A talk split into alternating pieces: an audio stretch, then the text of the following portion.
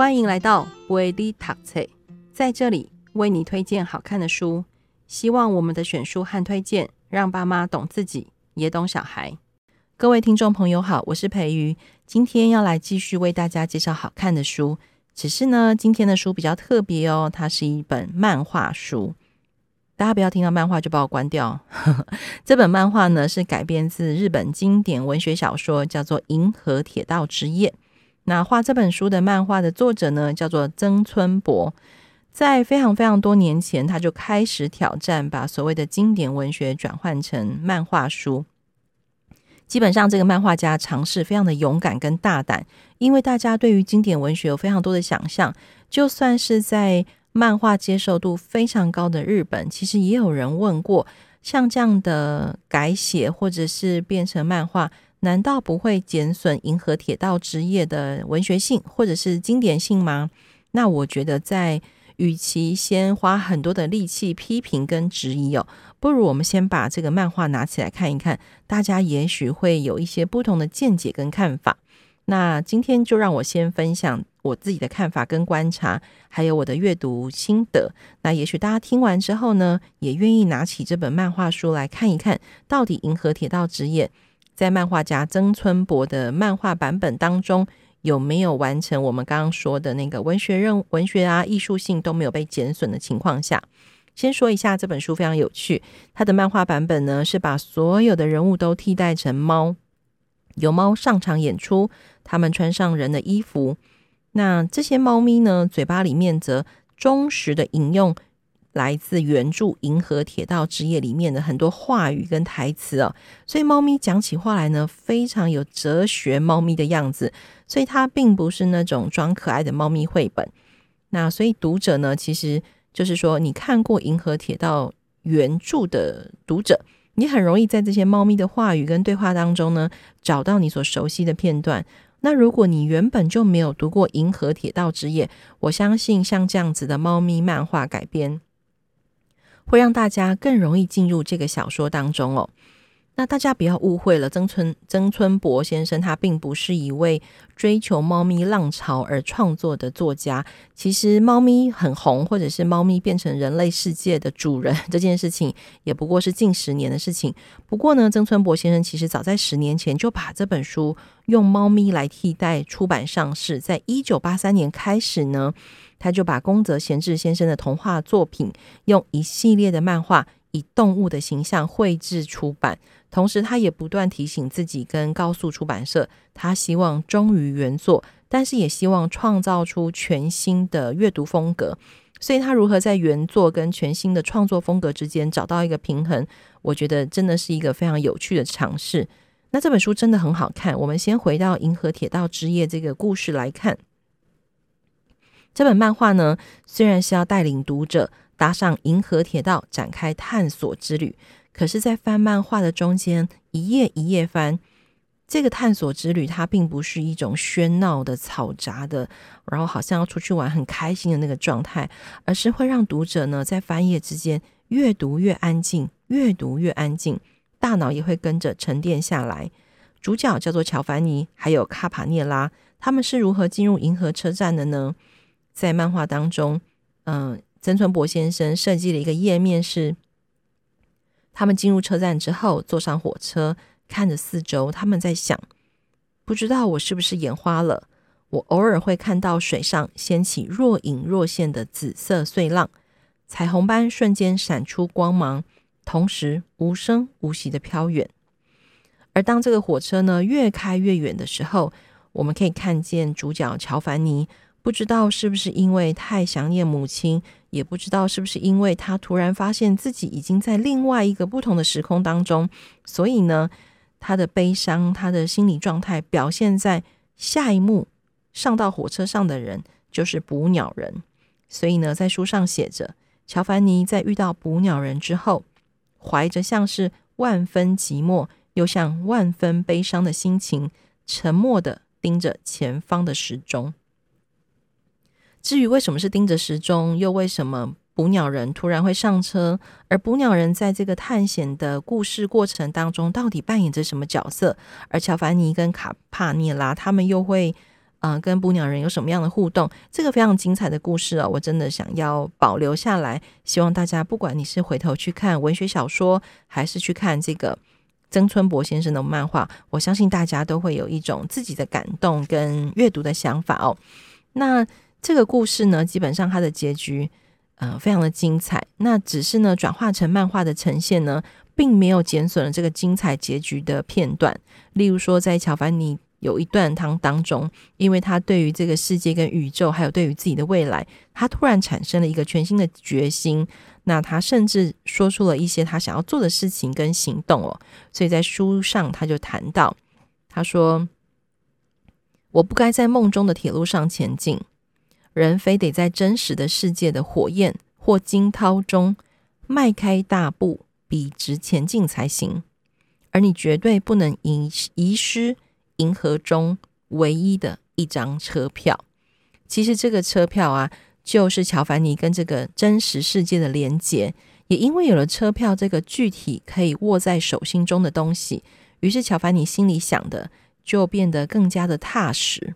那像这样子虚无的故事片段，其实透过了漫画书的呈现，曾村博先生画面的设计，那个整天浩瀚星空。无垠宇宙的样子呢，其实，在读者心中也会有另外的意义跟画面感产生哦。那基本上，曾春博先生的漫画在这本书之前，我并没有看过，他并不是我熟悉的日本漫画家。可是因为有了这本书之后呢，我开始去看他的漫画，发现他的漫画风格跟布局呢，都非常的安静而且细致。在人物角色的描写上也非常的细腻，甚至他在采用原著故事里面的对话或者是片段的时候，也并不会刻意的想要讨好读者，而让他变成比较哗众取宠的样子，而是他非常忠实的想要呈现宫泽贤治先生原著故事当中的风采。但也因为有了这个原著的风采，曾春博先生在自己的漫画中就要更认真的去形塑猫咪的脸孔啊，猫咪的姿态。或者是猫咪对话的节奏，那也在这些片段当中，我们更可以看见曾春博他自己对于《银河铁道》这本书的诠释以及观点。那在这本书当中呢，我自己的描述是这样的：我认为这两个创作者好像是一棒接一棒，接力跑步的在对话，然后只是一个是更早先完成的《银河铁道之夜》，一个是后来才把它画成漫画，曾村博先生。所以可以看见两位创作者的创作热情啊，创作灵魂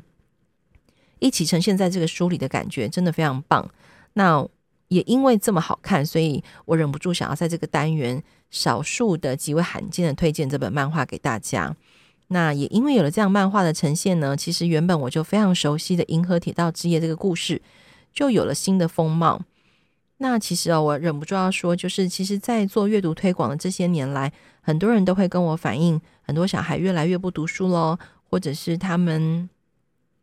嗯，越来越讨厌文字，或者是他们觉得文字的世界好像太单薄，没有想象力。因为孩子可能非常熟悉的是图画、动漫、电影这种会动的东西、快速的东西，那很多人就会因为小孩不读书而转过来误会是。以为是这些漫画书或者是动画电影导致小孩不读书，那我要说，如果是大人这样的推论，其实就犯了所谓逻辑推推理的错误。但我们先不管大家逻辑上有什么问题，我想要先谈一谈，其实漫画在此时此刻我们录音的此时哦，它在全世界它都有了一个非常重要的全新角色。其实，在将近十年前呢，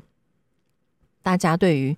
嗯漫画这件事情。可能都还停留在是我们小时候躲在棉被里面看的啦，或者是漫画变成了所谓日本动画在电视上哦。可惜，在十年前呢，大家觉得是所谓艺术神级殿堂的罗浮宫，就做了一件非常创新的事情。那那件事情呢，持续延续到今天。那甚至在今天，如果大家有机会走进罗浮宫，都还可以看见像这个东西是什么呢？罗浮宫它把漫画视为第九艺术。而且呢，他们每一年都会邀请他们认为世界上最厉害的漫画家一位，一年一位。做什么呢？他们邀请漫画家进到罗浮宫里面，可以待一个礼拜。一个礼拜的时间呢，他可以任意的睡在罗浮宫里头里头，然后穿梭在罗浮宫里头，甚至罗浮宫打烊下班之后呢，各式各样的角落，只要他想去探险，那警卫啦，或者是相关的工作人员就会带这个漫画家到各个漫你可以想象得到的、你想不到的，或者是你看得到的、你看不到罗浮宫的角落去探险。然后呢，一个礼拜之后，这个漫画家他带了满满的罗浮宫的素材，他就可以离开罗浮宫了。然后在一年内，罗浮宫就会邀请他，把他在这一个礼拜的所见所闻，再转换成一个全新的故事，创作成一本全新好看的漫画。那这些漫画呢，大家不用担心，在台湾都买得到。大家只要到网络上去 Google“ 罗浮宫空一格漫画台湾版”这样。那我也许之后有机会可以再介绍。那这些漫画家呢，其实有呃美国的漫画家、法国的漫画家，更神奇的是还有日本的漫画家。大家一定很好奇哦，日本的漫画家为什么会红到欧洲去呢？其实漫画这个名字在日本叫做漫画，漫画这个品这个文学品相呢，其实在欧洲的出版界或者是欧洲的书店，它都有一个特殊的栏位，就是漫画。漫画这个专有名词其实是让非常多欧洲读者或者是美国读者所风靡的，因为日本漫画的调性啦、节奏或者是画面呈现，其实都跟欧洲漫画或是美国漫画非常的不一样。那它几乎变成一个非常重要的阅读文学选项。好，回过来看哦，当大家或是大人、老师误会了漫画，或者是歧视了漫画，或者是不让小孩看漫画的时候，大家有没有发现，我们正在挡住一个重要的艺术作品在小孩面前？我们就只是塞我们自己觉得重要的东西给小孩。那我自己知道了罗浮宫的故事之后，我都会在非常多的场合想要跟大家分享，就是。其实不管是小说，不管是绘本，不管是电影，或是漫画，或者是你去看艺术作品也好，其实有非常非常多在这些文类当中的作品是非常好的，只是我们愿不愿花力气去把那些好的作品找出来。因为就算是绘本，也会有很多很糟糕的绘本，只是为了说教，只是为了拿来让家长教训小孩。那看这样的书真的是不如不看。大家一定觉得我怎么这么激烈这样哈？可是。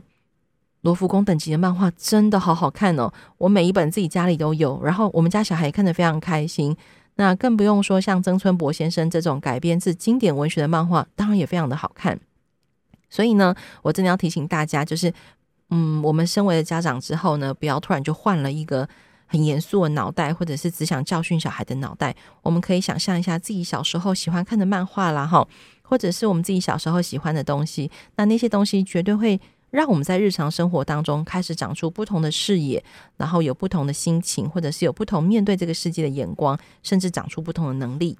那我都要说的是，其实不同的文体本来就可以为不同阅读特质的读者服务。只要我们愿意挑选好的创作，一个好的故事本来就可以存在不同媒体界面上。例如说，像大家所熟悉的《断背山》，它原本是短篇小说，但是李安改编成电影，非常非常多。不管是小说啊、短篇散文、剧本。电影、影集、绘本，这么多这么多，还有我没讲到的哈，创作媒体这些都有机会呈现好看的故事给小孩，或者是给我们。